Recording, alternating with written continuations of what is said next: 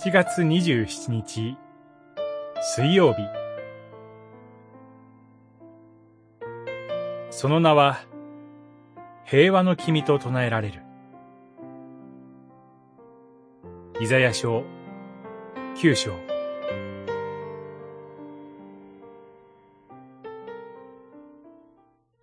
一人の男の子が私たちに与えられた。権威が彼の肩にある。その名は、驚くべき指導者、力ある神、永遠の父、平和の君と唱えられる。九章、五節。この予言が語られた紀元前8世紀後半、北イスラエル王国はアラムと同盟を結び、南ユダ王国を脅かしていました。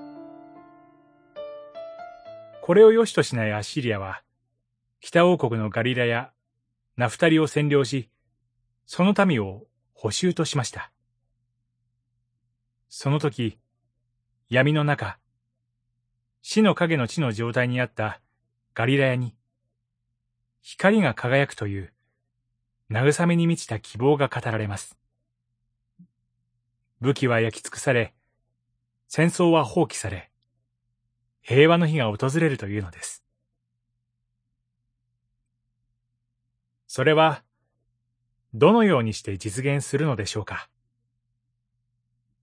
ダビデの王座に座する一人の男の子によってです。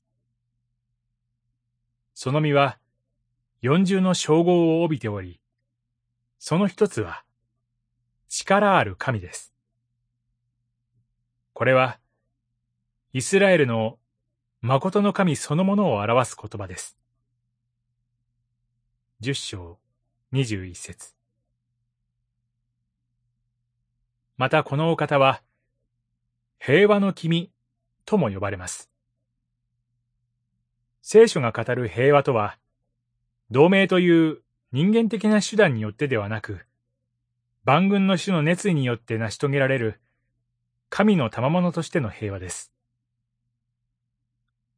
この予言は、神の御子イエス・キリストにおいて成就しました。キリストこそ、私たちの平和です。エフェソの信徒への手紙、二章、十四節。人の邪悪さがますます大きくなっていくこの世です。キリストが打ち立てられた十字架による平和と和解を本気で追い求め、述べ伝えようではありませんか。祈り、力ある神、平和の主よ。世が欲しても得られないあなたの平和をこの世にお与えください。